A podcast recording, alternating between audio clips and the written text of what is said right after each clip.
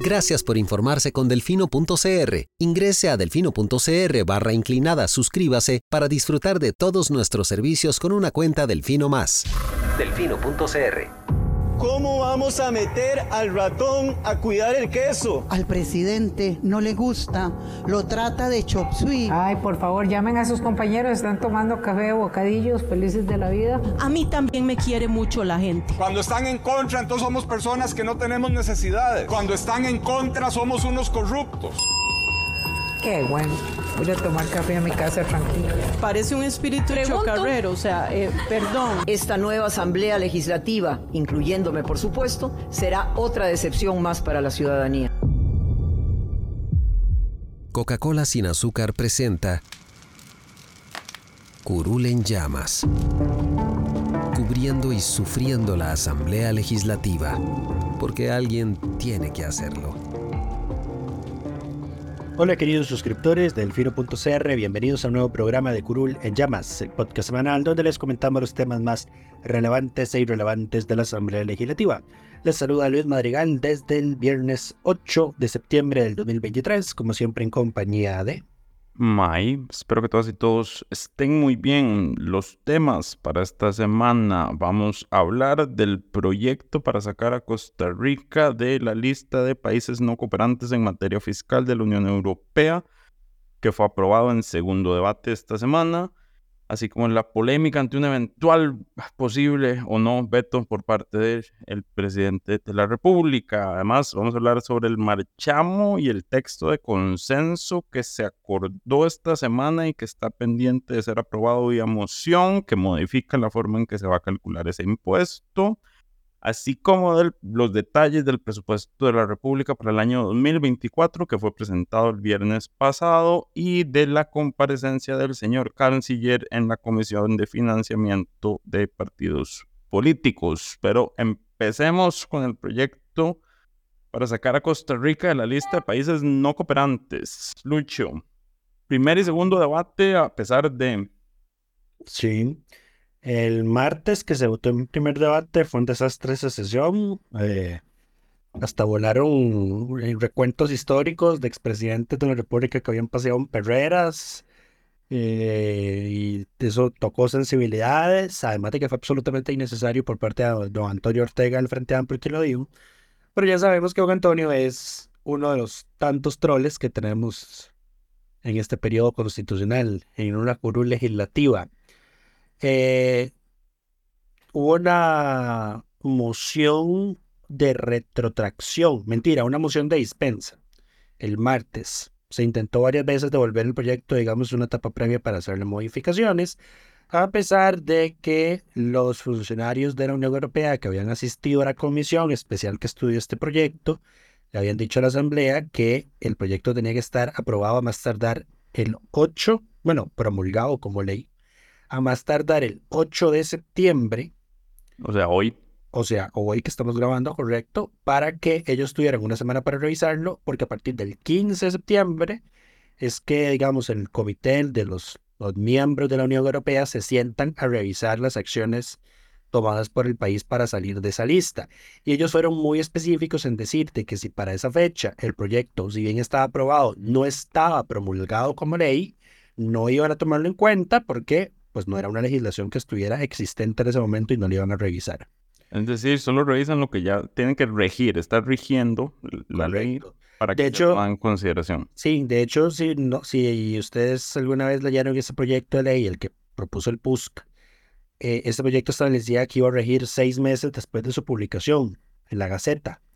Y ellos fueron muy claros, ajá, y ellos fueron muy claros de que eso no podía ser, de que o quitaban eso y ponían que tenía que regir de inmediato o... Digo, eh, sí podía ser, solo que entonces no iba a tener validez para, para esta revisión. Para la revisión, correcto, si no íbamos a salir en, la siguiente revisión. Correcto. Ahora, ¿cuál fue el origen de la discordia con el proyecto? ¿Por qué si estábamos todos de acuerdo se empezó a pegar? Y May, es, May tiene dudas respecto a que este proyecto no saque la lista. Yo, de lo que leí y a lo que me leí todas las lectas de la comisión especial, incluía las audiencias que, que le hicieron a estos muchachos, a estas personas de la Unión, Unión Europea, para mi criterio sí, sí cumple. ¿Por qué?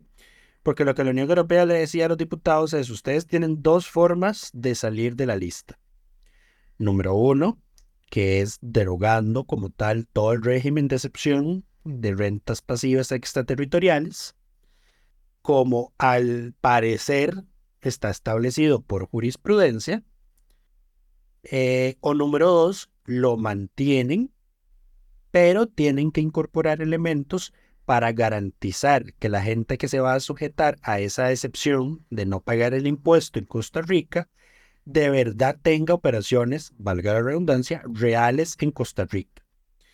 Eh, Costa Rica técnicamente está usando el camino que siguió Uruguay para salir de la lista y los muchachos de la Unión Europea le habían dicho a los diputados, si ustedes van a usar el modelo uruguayo, tienen que aplicar todo lo que Uruguay implementó cuando probó su reforma, porque ya ese es el estándar que adoptó la Unión Europea, digamos, el grupo de la Unión Europea, para ese tipo de casos. Si ustedes solo aceptan solo, incorporan ciertos elementos del proyecto de Uruguay, no van a salir de la lista.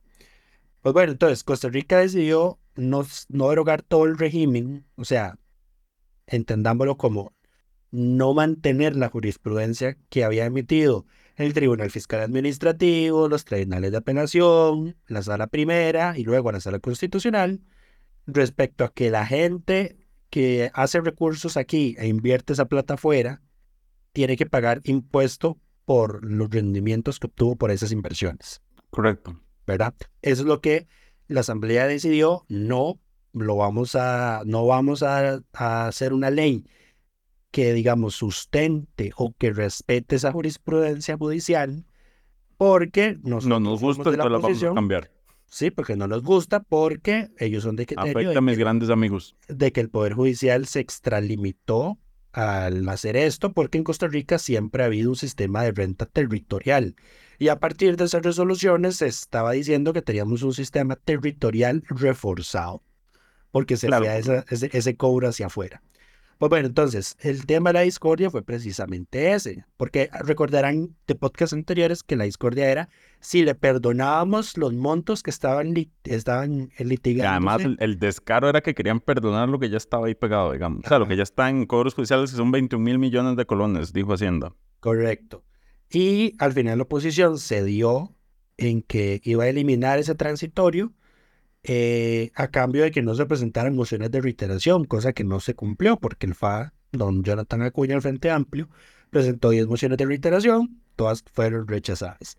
Pero entonces, ya impuesto, digamos, casi que insubsanable el texto que se iba a aprobar, queda de esta forma, queda una redacción en la que se establece que en Costa Rica tenemos un sistema de renta territorial, salvo, pero que con excepciones, muy, muy calificadas, se va a cobrar impuestos sobre la renta a las inversiones que se hagan. Pasivas, rentas pasivas, nada más. Hacia, hacia las inversiones que se hagan afuera. ¿Y cómo va a poder zafarse alguien de, de, de, pagar ese impuesto? Número uno, tiene que pertenecer a un grupo multinacional. Y número dos, no, no son, no son, no son excluyentes, son acumulativas, digamos, las tienen que ah, cumplir las dos. Tiene que ser parte de, de un grupo multinacional y lo otro es que tiene que tener, tiene que considerar considerada una entidad calificada. Y entonces se define la ley que es una entidad calificada. Una entidad calificada va a ser una entidad que tiene, eh, da empleo a tiempo completo en Costa Rica, que tiene operaciones físicas en Costa Rica donde toma decisiones que pueden implicar algún tipo de riesgo y eh, pues invierte en infraestructura, digamos, para la operación diaria de la empresa. O sea, lo que en resumen lo que están pidiendo es que para que usted sea una entidad calificada, usted tiene que tener operaciones reales, tangibles, visibles. En, resumen, que no sea una sociedad de papel, que no tiene nada más que... Exactamente. Entonces, si usted no califica como entidad calificada, valga la redundancia, usted no y aunque pertenezca a un grupo multinacional, usted no va a poder zafarse de pagar ese impuesto. Y esas son las salvaguardas que la Unión Europea le pedía a Costa Rica que estableciera. Siempre eran temas de, o sea, que, que sea tangible, que se pueda ver, que ustedes lo puedan rastrear. Eh, y esos son los elementos que los diputados incorporaron en el proyecto y por eso, a mi criterio, después de, o sea, después de esto lo pasé, esto lo vi en la madrugada, lo pasé viendo en la madrugada de antier, me parece porque May tiene dudas de que el proyecto efectivamente vaya a cumplir. Pero viendo lo que señalaba la Unión Europea y viendo las audiencias sobre el tema que se habían hecho en la comisión y el texto que se aprueba, eh, a mi criterio sí cumple. A esto le sumo el hecho de que, digamos, los que están en contra de esta versión del proyecto, que son irónicamente, eh, ¿cómo el Frente Amplio y el Progreso Social Democrático. ¿Cómo les llama el presidente a, esas, a esas alianzas? Pero cuando no son con progreso. No sé. marinajes. Maridajes. Maridajes. Marinajes es otra cosa. Maridajes. Para las comidas, Lucho. Tengo hambre, perdón. Los maridajes también, pero son otros. Sí, pero bueno, el maridaje del Frente Amplio con el oficialismo se dio para este proyecto. Y ellos en ningún momento, digamos, señalaban de que esa reacción que estaban dejando, manteniendo la territorialidad en Costa Rica, iba a ser causal de incumplimiento con la Unión Europea. De hecho, ni siquiera el presidente de la República lo señaló así. Ellos, lo que señalan es que los está básicamente exonerando, eliminando un impuesto a grandes capitales. Correcto. y en eso se, les cobra, que actualmente se cobra y que se va a dejar de cobrar a partir de que este proyecto sea ley, siempre y cuando el presidente lo firme, porque a estas alturas siendo hoy la fecha límite, no ha sido publicado todavía. Sí, son las 6 y 37 de la tarde y el proyecto no es, el, decreto ley no ha salido como ley en la Gaceta. Así que, así, que, así que probablemente hay que ver si, sí. si nos dan un margen de gracia o si se va a vetar, porque el ministro de Hacienda dijo que le iba a pedir el veto al proyecto en, su reacción. Sí, y el presidente en su conferencia, en su circo semanal, perdón, dijo que él estaba en una encrucijada y le decía al periodista que le hizo la pregunta que cuál oreja quería que le cortara, porque él decía que eh, esa era la situación en la que se encontraba. Si él vetaba el proyecto, Costa Rica no iba a salir de la lista y eh, esto no lo dijo él, pero se, lo, se lo, lo dijo la Unión Europea en la comisión que estudió el proyecto. Nosotros no estamos automáticamente sancionados desde que fuimos incluidos en la lista. Eh, la Unión, los países de la Unión Europea lo que hacen es ir eh, tomando acciones sancionatorias conforme el país eh, se siga manteniendo en la lista. Entonces, si bien en este momento, por eso creo que de ahí viene la confusión de que seguimos en la famosa lista gris, porque no nos han sancionado propiamente más que la humillación internacional de estar ahí. pero, por ejemplo, si ya en esta revisión no estamos, Puede ser entonces que para, para los próximos seis meses, mientras se lleva a cabo la nueva revisión, a, ¿cuándo sería? A mediados del 2024. Yo creo que por ahí, sí. Por ahí. Entonces ya, digamos, para ese periodo, entonces ya ciertos países de la Unión Europea, entonces sí podrían empezar a, hacer un poquito más toca pelotas, perdónenme la expresión, con las empresas o con las personas europeas que tienen operaciones en Costa Rica, porque entonces los van a someter a auditorías más fuertes, eh, van a dejar de prestarnos recursos en, organismos multilaterales o organismos de cooperación bilateral, etcétera, etcétera. Entonces, por el momento no tenemos sanciones. El problema es que si salimos ya, el riesgo de que se empiecen a implementar, de que se, sí, de que se empiecen a implementar, ya empieza a subir. Claro, ahora, los grandes países no están tan en riesgo porque hay acuerdos bilaterales de información fiscal que nos em, em, previenen de que se tomen sanciones, digamos. Los famosos, esos, estos, estos son proyectos muy famosos. Yo no entiendo por qué dejaron de implementarse. no sé, pero Alemania, Alemania está, creo, y hay otros, o sea, los grandes, grandes están con acuerdos bilaterales, digamos. Sí. Esto, el eh, riesgo tampoco es tanto, tanto, pero sigue siendo una mala imagen. Correcto. Esto fue, esto fue, esos proyectos fueron muy comunes en, durante la presidencia de don Luis Guillermo Solís. Me parece que la mayoría se aprobó durante ese periodo.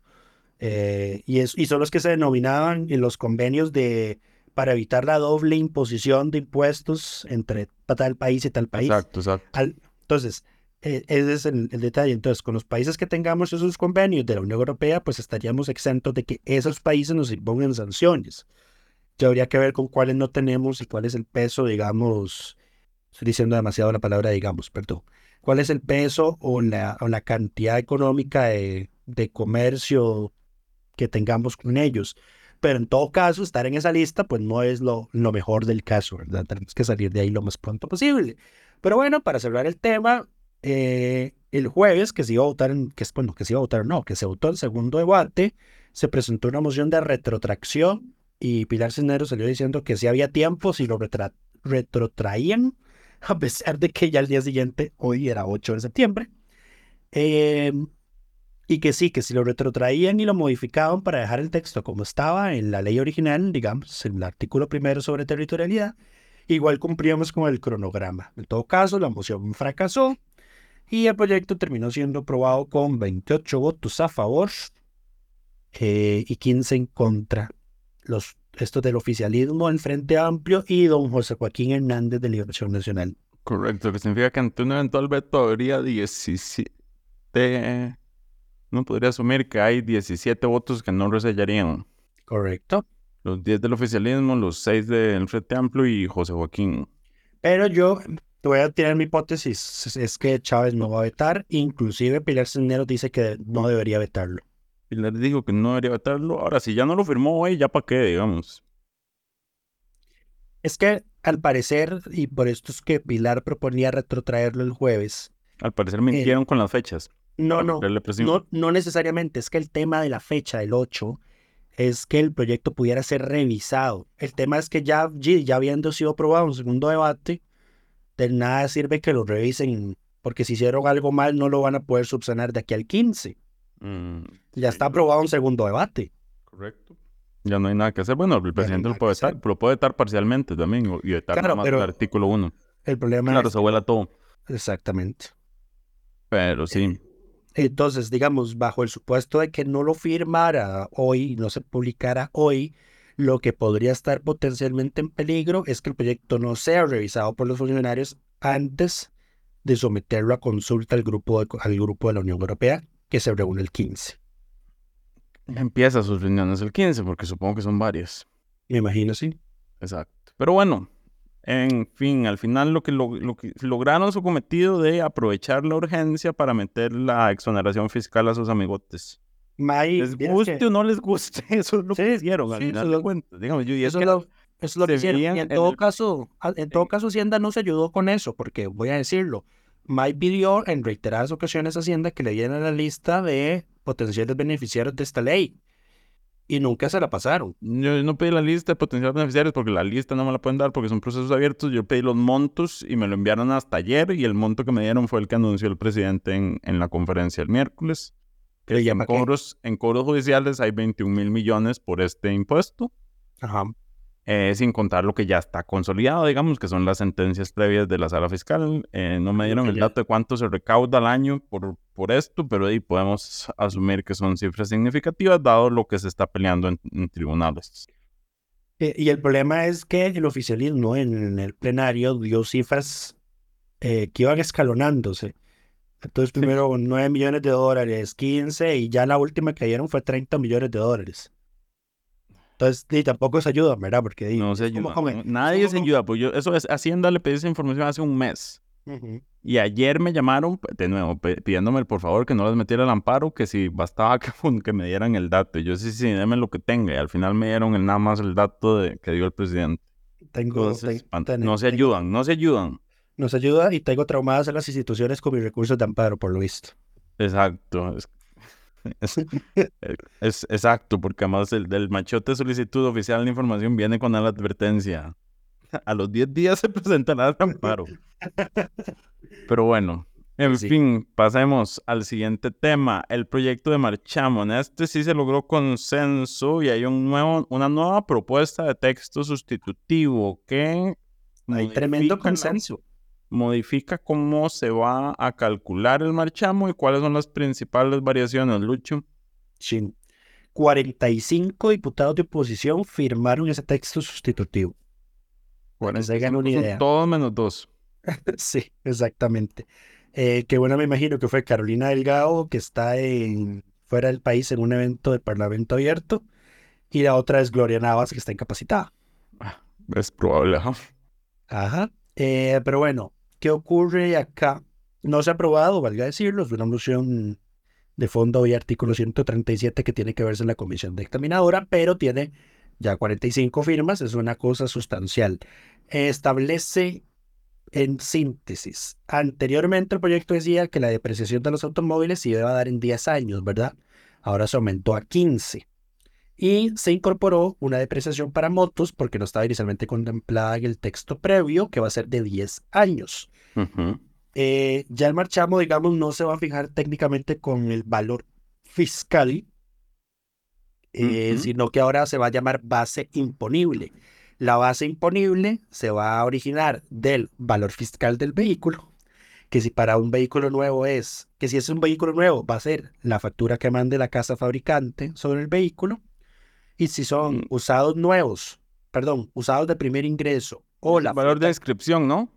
Eh, Cuando no dice... compra un vehículo, hace el traspaso, tiene que poner el valor del traspaso, ese es el valor fiscal que queda en registro. Tenga, tenga paz, Para los nuevos es la factura que mande la casa fabricante. El, el valor CIF que viene en la declaración aduanera. Ah, ese es, ese es para los, ese va a ser el, el, la base de los carros nuevos. Para los usados de primer ingreso y para los carros que ya circulan en el país, el valor va a ser el uno de dos. El, bueno, no, es, va a ser el más alto de una opción, de dos opciones. El valor más alto de las escrituras de compraventa que los notarios públicos al inscribir en el registro van a tener que mandar también al Ministerio de Hacienda. Y la lista de valores de vehículos que hace Hacienda todos los años. De el, cualquiera de esas dos opciones que dé un valor, comillas, fiscal más alto, esa va a ser la base imponible de esa marca de vehículos. Pero ya la cosa no se queda ahí, ¿verdad? Porque a eso entonces usted tiene que aplicarle la depreciación, que se va a basar en el año modelo de su vehículo. Por ejemplo, May, que, no, no, no sé si te molesta decirlo, ¿qué año es tu carro? Mm, yo debería saber esto, pero no lo sé, 2019. 2019, o sea, tiene cuatro años de depreciación. Eh, ajá. Ok, entonces, al valor, al valor mm, del vehículo, valor fiscal, aunque hay que irnos quitando el tema ya de valor fiscal, le tenés que aplicar una depreciación del 38,7%. Ok. Esa va a ser la depreciación para un carro de antigüedad de cuatro años. Como también tenés una antigüedad menor a los 10 años, también te corresponde un descuento por emisiones y gases. Eh, entonces también vas a tener un ahorrito por ahí. Luego, ya después de haber hecho esa aplicación, vienen los famosos tramos. Ahora vienen los tractos sobre el valor que resultado, digamos. Correcto. Y aquí hay algo muy importante, muy interesante. El primer tramo de, para los vehículos va a ser de 220 mil colones. Ok. Ok. Sobre los primeros 220 mil colones del valor ah, de su vehículo, usted va a pagar 5% del salario base del Poder Judicial que se usa para fijar las multas cada año, que desde hace tres años es de 462.200 colones, porque los salarios públicos están congelados. Entonces, ese 5% equivale a 23.000 colones, 23.110. Entonces, por los primeros 220.000 colones de su carro, usted va a pagar 23.110 colones. Obviamente, ese valor se va a actualizar conforme el salario base de referencia aumente, pero como les digo, lleva tres años congelado. Luego viene el tramo de 220 mil a 3 millones, que va a pagar 0,60% sobre los excesos. Y ya vienen tramos de un millón, del millón 3 al millón 4 paga 1,80, del millón 4 al millón 5 paga 2,10, del millón 5 al millón 6 paga 2,50 y del y así hasta llegar Y no, ya, que, ya que brinca, del millón 6 al millón 10 paga 2,80 del 10, del millón 10 al millón 13 paga 3.15 y en adelante de los 13 millones va a pagar la tarifa más alta, que incluso sigue, es, es, un porcentaje más bajo que el que está vigente hoy, va a pagar 3.50. Y el de las motos técnicamente se mantiene igual, solo que ya las motos no, no van a pagar los famosos 3.000 colones de impuesto.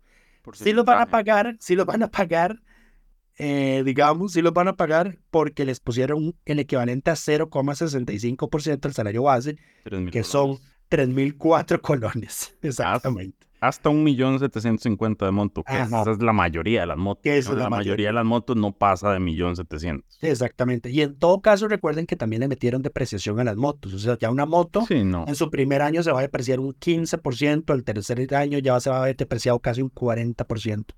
Entonces van a ser, de, de, verdad, tiene que ser aquellas motos, esas motos nuevas que a mí me encantan, las BMW, que son gigantonas, que paguen como 8 millones, las que se van a tener que pagar, digamos, una tarifa un poquito más elevada. Pero recordemos que en todo caso, las motos, el componente más caro del marchamo en las motos es el SOA.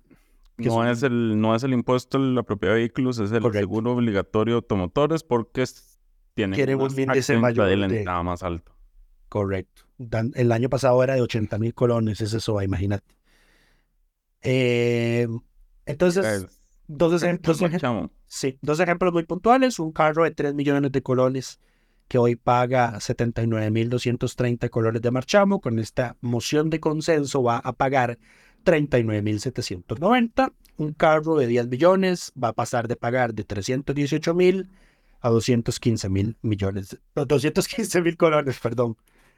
Eh, y ahí está, se eliminó, como les decía, lo de los pagos mensuales y trimestrales. Si usted quiere pagar el marchamo a cuotas, va a tener que pagarlo en cuatro cuotas que se van a pagar en los meses de eh, marzo, junio y septiembre, a partir del segundo año implementada la ley. Eh, y se eliminó, como ya había mencionado al inicio, la posibilidad de que el costo del marchamo sea deducible del impuesto sobre la renta que inicialmente lo habían puesto. Y qué chulos que son. Eh, ¿Por qué? No, no, por nada. Porque en, en un proyecto que nada tiene que ver, tratan de meter un, un, un- un te- digamos, en un proyecto sobre el impuesto a la propiedad del marchamo de vehículos, tratan de meter un- una rebaja renta. Eh, pues bueno, mí en todo caso me parece que debería ser deducible esta herramienta de trabajo. Depende, no para todo el mundo, pero bueno. No Me creo- es creo- un carro para trabajar, pero Creo que, lo creo que en realidad lo quitaron precisamente por eso, porque va a ser muy difícil de demostrarlo. de fijo. Por ejemplo, yo podría decir que mi- necesito mi trabajo para, eh, mi, mi carro para mi trabajo, lo cual es una mentira completa, porque yo no salgo a mi casa, digamos. Exacto. Es, sería una burda, eh, una, Pero una mentira. eh, por ejemplo, sería una Pero mentira para el caso de Mike porque él trabaja desde su casa, Correcto. pero no quiere decir que sería el caso para todos los periodistas. Entonces creo que es ahí donde se ocurre el problema, ¿verdad? ¿A qué persona es difícil de comprobar. Exactamente, va a ser Es muy difícil de comprobar, entonces di- se utilizaría para que todo el mundo lo deduzca. Quien pueda deducirlo, lo deduciría, básicamente. Así es. Pero bueno, Eh, y bueno, eso fue. ahora este, este, estamos, ese texto sustitutivo tiene que ir a comisión. En comisión se tiene que aprobar esta moción para que se dictamine y se envíe al plenario. No, ya está dictaminado. Es el, el- lo, lo que baja es el famoso el primer, el, el primer informe de emociones, correcto. Y es el primer día. Todavía quedaría inclusive abierta la segunda oportunidad de que pues Yo esperaría que ya, que ya, habiendo ya alcanzado este nivel de consenso, estemos, estemos todos de acuerdo, sin el Sí, no- sin progreso social democrático, eso sí. Sí, es que hay varias mociones presentadas. Por ejemplo, está ahí está Leslie presentando su moción para que no le aplique esta ley a lo- a lo de los supremos poderes. Mm, Necios ese muchacho. Pero bueno, pasemos al siguiente tema. El viernes de la semana pasada se presentó el presupuesto nacional 2024. Antes de repasar las cifras más importantes, Lucho, recordemos las fechas límites y el procedimiento especial que lleva este proyecto.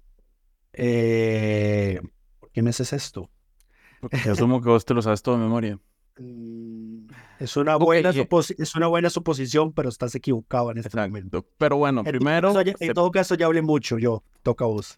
ok, pasamos primero a una subcomisión de Hacienda, que es la que analiza y ya empezó con sus audiencias. em, recibe el texto, tiene hasta, uy, es que yo siempre se me olvidan las fechas límites. La subcomisión tiene tiempo de rendir su informe hasta el primero de octubre, donde ya la comisión empieza y puede presentar mociones hasta el 15 de octubre. El proyecto debe ser dictaminado en comisión hasta el 20, antes del 20 de octubre. Los informes o dictámenes deben Va- llegar al plenario a más tardar el 25 de octubre y el proyecto tiene que estar aprobado en primer debate a más tardar el 27 de noviembre. Tiene un mes para ser discutido en plenario, básicamente. Y el segundo debate es a más tardar el 30 de noviembre. Y 29. recordemos- Ok, lo siento, lo pusiste mal en el, en el coso entonces. Perdón. A más tardar el 29 de noviembre. Y recordemos que el, el presupuesto no puede ser rechazado como tal. En resumen, queda lo que esté en ese momento, el texto que esté en ese momento en discusión, en primer debate, digamos. Así es. Ya pasó un debate, queda lo que hay. Ahora, los, las cifras más importantes del presupuesto, yo creo que la más importante y significativa que pude haber por encima es que por primera vez desde que me acuerdo, el proyecto va a estar financiado en un 61% con ingresos. Ya por fin cruzamos la barrera de que estábamos casi que 50-50 entre ingresos y nueva deuda. Para el próximo año va a ser 61,2 financiado con ingresos, 38,8 financiado con endeudamiento. Em, habrá que ver los ajustes que tengan que hacer Hacienda por la rebaja en el marchamo y por la nueva exoneración que le metieron a los grandes capitales con el proyecto de paraísos fiscales, pero no, yo no van a tener que hacer, no van a tener que ajustar nada, o sea, seamos honestos, si no tenían, si no tienen los datos, si no si no nos dieron los datos, si no te dieron los datos a vos del impacto que iban a tener por esta exoneración, no, no, lo tienen, ni siquiera lo tenían. O sea, mira, estos días, qué sorpresa, teníamos plata aquí, no sabíamos. No lo pueden calcular, ¿no? ¿Sí? O sea, porque lo, calculan en diferido, porque lo que cobran lo reciben después, porque todo se va a cobro judicial, eh, a, a, a, pleitos administrativos. Pero bueno, en fin, si no lo pueden ajustar. Pero en, todo caso, el, el, todo caso, el precio, perdón, en todo caso, el peso del impuestos sobre la propiedad de vehículos no es uno de los más significativos que recibe Hacienda. Es IVA y renta. Eh, correcto. Pero en renta sí está lo que exoneraron. Pero bueno, el monto total del presupuesto es de 12,63 billones de colones. Eh, como siempre, la mayoría del gasto se va en pagar deuda. Pero espérate con ese dato. Eh, échense una risa. Porque esto lo anunció Nogi rampante y feliz, ¿verdad? ese día.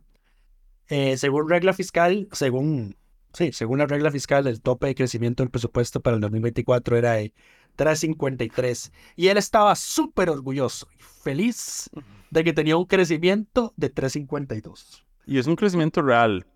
Eh, es la primera vez en varios años, ¿no? Que, que el presupuesto va a tener un, crecimiento real porque lo que crece es más que la inflación, por la inflación en este momento, bueno, hay deflación en este momento. Entonces va a haber realmente más recursos. Usualmente lo que pasaba es que el crecimiento cubría únicamente la inflación. Entonces era un, no había un crecimiento real. Es, en 2024 por primera vez va a haber un crecimiento real en el presupuesto, en la cantidad de, recursos que tiene el gobierno para, para, para gastar e invertir eh, según Nogi, querían aprovechar eso para hacerlo, utilizarlo más en gastos de capital, em, que siempre es como donde más em, o donde menos se invierte, porque la partida que más recursos se lleva es la del servicio de la deuda, la cual paga el, la cual se lleva el 46% de este presupuesto. Y representa el 11.7% del PIB y tiene una tasa de crecimiento del 3% respecto al presupuesto del, 20, del 2023. Exacto. Después, algunos datos interesantes. Por una cuestión de un traslado de recursos, el Ministerio de Vivienda y Asentamientos Humanos tiene un crecimiento de 2.300%. Sí. Pasó de, de 5 mil millones a 138 mil millones, pero eso se debía a qué era, Lucho? Eso lo habíamos averiguado. Eh, había algunos recursos, eh, perdón, había algunos recursos, eh, creo que estaban presupuestados en el Ministerio de Trabajo y que eran para el Ministerio de Vivienda, que, que ya prefirieron pasarlos al, ministerio que es, digamos, la plata directamente, no tener que hacer una transferencia. Por eso, por eso está ahí esa, esa situación. Pero sí, y lo otro es que también Hacienda, el presupuesto de Hacienda también creció un poquito, un poquito mucho. Eso es por la implementación de mm, el proyecto de Hacienda Digital. No, resulta y acontece que dijo Nogi en su explicación que el, el, presupuesto del Ministerio de Hacienda crece 6%. Nogi explicaba que los bancos del Estado, cuando recaudan los impuestos, cobran una comisión al Ministerio de Hacienda. Lo que pasa es que Hacienda no pagaba técnicamente esa comisión. Los bancos la deducían, hacían un neteo y le daban lo que es lo que lo restante Hacienda. La Contraloría le prohibió a Hacienda que hiciera eso. Entonces, entonces ahora el Ministerio de Hacienda tiene que presupuestar comisiones bancarias por Pueden nada el- más netear el ingreso completo Correcto. en la comisión, claro. Correcto. Entonces ahí está la explicación de por qué el presupuesto de Hacienda crecía un 6%. me, dio, me dio risa eso, digamos. Es un montón, digamos. Claro. Eh, pero bueno, eh, más allá de eso, lo otro ya apareció, el- digamos, ya brincó la primera liebre. eh, la, La asamblea directora ejecutiva, este, no sé quién fue la que llegó a presentar, la directora. Carla. Era la señora. La, la nueva directora ejecutiva. Llegó, a presentar el, el- llegó a presentar el proyecto y dijo es que na- para el pago del, del alquiler de este edificio, que recordemos que el edificio de la Asamblea es del Banco de Costa Rica eh, y está bajo un leasing, eh, un fideicomiso, ¿es eso? Correcto. Y le dieron nada más recursos para pagar 11 meses y no el año completo. Eh, Sí. Entonces dijo doña Paulina, que es la presidenta de la Comisión de Hacendarios, que ya apareció el primer problema con el presupuesto 2024. Ahí van a desfilar todos los jerarcas que tienen partidas presupuestarias a su cargo. De hecho, a Nogi le preguntaron sobre eso. Que si para este año íbamos a tener de nuevo un desfile de jerarcas criticando los recortes del presupuesto que le había hecho Hacienda. Y decía, no, es que lo que pasó el año pasado es que a mí ese es un presupuesto que ya me dejaron, me habían Me dejado. heredaron, listo". me heredaron. Sí, me heredaron, entonces yo tuve que recortar rejo y parejo. Exacto. Pero bueno, ahí les estaremos informando a cómo vayan saliendo las cosas con el presupuesto. Esto se lleva mucho tiempo usualmente Y es aburrido. y es un trámite súper aburrido. Más cuando llega el plenario y se ponen a hablar paja. Sí. Qué cansado. Pero bueno, eh, les mantendremos informados de este tema. Ahora pasemos al último tema del episodio de hoy. Es que el señor canciller don Arnoldo André Tinoco eh, le tocó pasar por la Comisión de Financiamiento de Partidos Políticos. Ustedes recordarán que él era eh, no administrador formalmente, dice él, pero que él era parte del fideicomiso de... Ese es presidente del ATA Trust, que eran las que manejaban el fideicomiso de Costa Rica, Próspera, que fue el que financió extratemporalmente a Rodrigo Chávez y por el cual está denunciado penalmente por em, financiamiento paralelo de campañas políticas, él y, Y- y la y mitad de su el- gabinete, digamos, Y, por el cual le allanaron el bufete. por el cual le llenaron al bufete, porque no llegó muy, muy conforme al respecto. ¿Y qué fue lo que dijo? Que fue Que le pareció una, una, una exageración. desproporcionado. Sí, del- del Ministerio Público, porque decía que podían, podían haber mandado a pedir los documentos y que ellos se los iban a dar. Claro, porque así funcionan los allanamientos. Exacto. Uno pide las Es cosas que, y se las dan. A ver, no, no, es que, a, a ver, no, no te equivoques, es que así funcionan los allanamientos para la casta poderosa del país. Es diferente. Es diferente. Lo que se está, lo que está criticando es que no le dieron la cortesía, obviamente, ¿verdad? Porque ustedes han visto la tele, cuando, cuando van a ir a llenar un búnker o la casita de algún narcotraficante o algún sicario, le tumban el portón y le rompen el muro y ver toda la cosa, ¿verdad? Pero llegan a, arrestar a cierto alcalde o a un ministro o lo que sea. Eh, Upe, buenas, soy Jota. Señor, ¿va a acompañarnos, por favor? A veces mi esposa les pone, es una cosa. eh, lo- Pero sí. como- Pero bueno, entonces estaba indignado por eso y bueno, en su mayoría se abstuvo de contestar casi que todo. Eh, o se abstuvo de contestar todo lo que pudo abstenerse de contestar. Sin embargo, el diputado Ariel Robles lo clavó en un momento porque él negaba ser administrador del fideicomiso. Lo cual otro compareciente antes había dicho que el administrador real del fideicomiso era él. Y entonces don Ariel le sacó un oficio. O sea, primero le preguntó que qué hace un administrador. Él le da una serie de, de- una lista de temas donde incluye despedir y contratar gente. Y después le saca una carta. decidir, contratar y Gestionar despedir. personal, exacto. Y después le da una carta firmada por él en la que él está despidiendo a alguien del fideicomiso, justamente. Ojo, a ver, y, y no, y, no es, y, no es, y no es a alguien, cualquier alguien. Es a una trabajadora del call center que el Fideicomiso Costa Rica Próspera pagó a favor de Progreso Social Democrático. El, ese call center que ya sabemos que lo habían ido a inspeccionar autoridades, pues digamos, del gobierno, del, del- de la autoridad laboral del país por denuncias eh, sobre malas instalaciones, digamos, sanitarias, eh, que no se estaban respetando sus derechos laborales y que después de esas denuncias fue que despidieron a esos trabajadores. Además, Ajá, exactamente, exactamente. Y la carta de despido de esa, de esa persona, de esa persona, de, la que la persona que enseñó don Ariel, la firmaba don Arnoldo André. Exacto, creo que él se trató de justificar porque en la carta decía con órdenes superiores, pero al final el que firma es el que despide. Así es. Es, sí, eh, eso, es, eso es administrar, ciertamente. Ahí se quedó pegado. Al otro que, que, mm, el otro documento, pero este es de otro caso, digamos. ¿Qué más pasó antes de, de finalizar con el canciller? Para seguir con Ariel. Eh, ¿Qué más pasó ahí? Eh, a, a ver, eh, no, yo creo que de lo que lo gracioso que pasó después de esa, de ese, de ese, aquí te, as- así te quería agarrar de que le aplicó Ariel al canciller, eh, don Francisco Nicolás. Sí, ojo que me, ojo que me ahorré el, el adjetivo calificativo que, es- que decía que faltaba, ¿verdad? Todo bien. Eh, lo, lo gracioso que pasó fue que don Francisco Nicolás, eh, no, perdón, creo que fue el mismo, creo que fue el mismo don Ariel o alguno de ellos dos, porque el, el canciller quiso usar el ya famoso aquel pronunciamiento del Tribunal Supremo de Elecciones en el que respondía a la consulta Ajá. de una persona sobre si supuestamente lo que había hecho el fideicomiso se podía hacer, ¿verdad? Que lo citan parcialmente, que lo haga hecho Pilar Que lo han hecho desde que, desde que está en campaña y, el, y el- que el tribunal ha tenido que salir en múltiples ocasiones a decir, eso no fue lo que dijimos, nunca autorizamos ese fideicomiso en específico. Ajá, y bueno, el canciller llegó a, a usar eso como, como, como defensa nuevamente.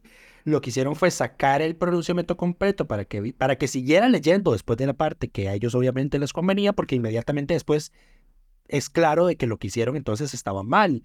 Entonces, cuando le piden al canciller que lo lea, eh, ya después de lo que le pasó con don Ariel, por lo de la carta de despido, el abogado le dijo que no tenía, que no lo leyera, que, que, que no tenía por qué leerlo, digamos. Como que lo podía incriminar si lo leía de esa forma, como ya lo había agarrado feo en la pasada. Exactamente. Correcto.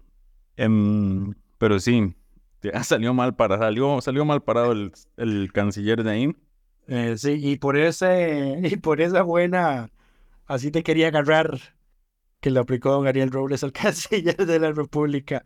May le otorga el premio diputado de la semana a Me encanta, que, Barrantes. me encanta que es May el que lo otorga. Así es. La reacción de Delfino Cerro es la que lo otorga. Aquí no, no- no- aquí no somos dictaduras. Pero aparte de eso, también el- es que también sacó esta semana don Ariel, El, equi- el- el equipo editorial de Curul en Llamas. Exacto, el equipo editorial de Curul en Llamas. Em, sacó un oficio de la directora ejecutiva de SINAR, que esa es otra discusión que, que, que, que va camino hacia la asamblea sobre todo el La tema de directora SINAR, jurídica, ¿no era? la directora jurídica, sin perdón, en el cual ella decía que el anterior presidente ejecutivo le dio órdenes concretas de, de contratar a este, la agencia, a este señor Bulgarelli, que es asesor presidencial pagado por el Banco Centroamericano de Integración Económica. eh, y El que ganó entonces- El que ganó le hizo un concurso con el BCE, con unas Ganó el de concurso que redactó él mismo. Exactamente. Ah, básicamente, exacto. Eh, pero bueno, también co- consiguió esa, es, digamos, ese oficio de la señora donde le explica al actual presidente ejecutivo que esa contratación se hizo por órdenes directas del anterior presidente ejecutivo y la señora ya renunció a su cargo esta semana alegando fuertes presiones. Correcto. Hay todo un tema en el SINART. em, eso sí ya, está se, ahí. eh, ya se presentó una moción para crear una comisión especial investigadora al respecto. Que, que yo tengo mis sentimientos encontrados con las comisiones especiales investigadoras. Pero es que, pero es que ¿de dónde lo vas a mandar? Sí, es que ese es un problema. Porque, porque control de ingreso y gasto está saturadísimo. Están con Siempre. el arroz, siempre están Siempre saturados. están saturados. En ingresos y gastos siempre están saturados. Sí, Porque sí, no saben priorizar. También. Eh, pero bueno, en fin, eso fue el tema del canciller y por eso le damos a Ariel por su labor de control político. Es la forma correcta de ponerlo. Lucho por su labor de control político. No, pero yo- el- No, no, pero a ver, el que, el, el- el que yo dije que es un troll es, Anto- es Antonio Ortega. Sí, sí, pu- pues yo estoy diciendo que por su labor de control político le damos a don Ariel el reconocimiento de, de diputado. Nada, que hay que ser sinceros, él ha sido de los más eh, activos, eh, eficientes en el tema del control político hacia la actual administración, porque mucha de la oposición ha sido bastante pasiva con la actual administración en su control político. Sí. Temas breves y varios que hay que monitorear a futuro. La Comisión de Asuntos Internacionales y Comercio Exterior va, ya mandó a convocar a jerarcas del COMEX y de Cancillería, perdón, de Cancillería y del Ministerio de, del VISIT, por la restricción impuesta a la participación de empresas chinas en la licitación de la tecnología 5G. 5G ese es otro tema que se las trae. Eh, hay que estar atentos. Vamos a ver qué pasa en esas comparecencias. Lo otro es que ya se venció el tiempo que tenía la Comisión de Derechos Humanos para eh, rendir el informe sobre las declaraciones y denuncias que había hecho el expresidente Albani. Se presentaron tres informes, uno de mayoría, uno de Nueva República y uno del oficialismo. Me llamó la atención me llamó la atención que la vicepresidenta de la República ya salió a quejarse del, del informe, siendo que no hay ninguno aprobado todavía. Sí. Eh, el informe de mayoría lo que dice es que, eh, el asesor presidencial que llamó a doña Gloriana Foscaldo, doña Gloriana López, perdón, para preguntarle por el tema de familiar de los hijos de Leonel Baruch, eh, incurrió en tráfico de influencias, que además entorpeció a la autoridad, entiéndase a ellos, por no haberles dado la información que le habían solicitado. Eso me parece que es una contravención. Y señalan eh, la coincidencia, pues nada más allá de eso, digamos, como una... ¿Qué coincidencia? Sarcasmo. De las visitas de Yafito Hanna a la Casa Presidencial que coincidieran con la denuncia del megacaso de evasión fiscal contra Leonel Baruch y contra la vicepresidenta doña Mani Monivia, seguro por eso que se quejó, se le señala de haberse excedido en sus competencias al, inmiscuirse en labores del PANI, que es una institución de rango constitucional, y por haber intentado frustrar el control político de la Asamblea al presionar para que doña Gloriana renunciara, para que no fuera llamada a comparecer a una comisión, como si eso hubiese sido posible. Correcto.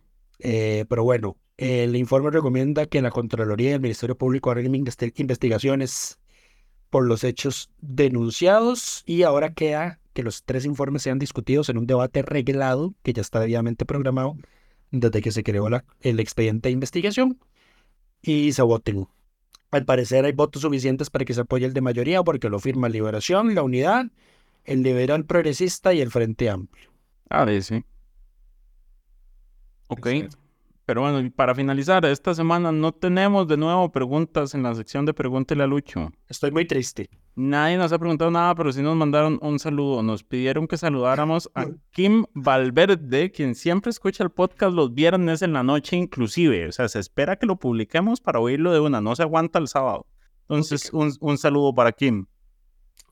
Saludo para aquí, muchísimas gracias por escucharnos. Y muchas gracias a todas las personas que nos escuchan. Vos no tenés saludos de cumpleaños que hacer. bueno, di, mañana cumple mi amiga Diana, mañana 9 de septiembre, el Día del Niño, entonces le mandamos un saludo a ella también, que también siempre escucha el podcast. ¿Alguien más con feria hoy? ¿No? No.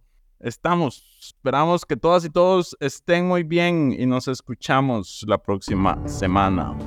Coca-Cola sin azúcar presentó curul en llamas, cubriendo y sufriendo la Asamblea Legislativa, porque alguien tiene que hacerlo.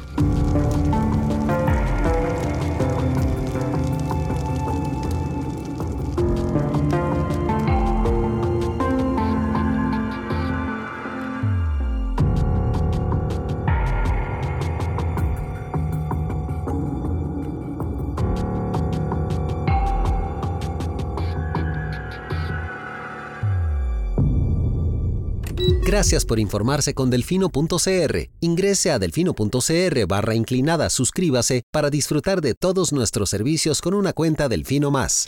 Delfino.cr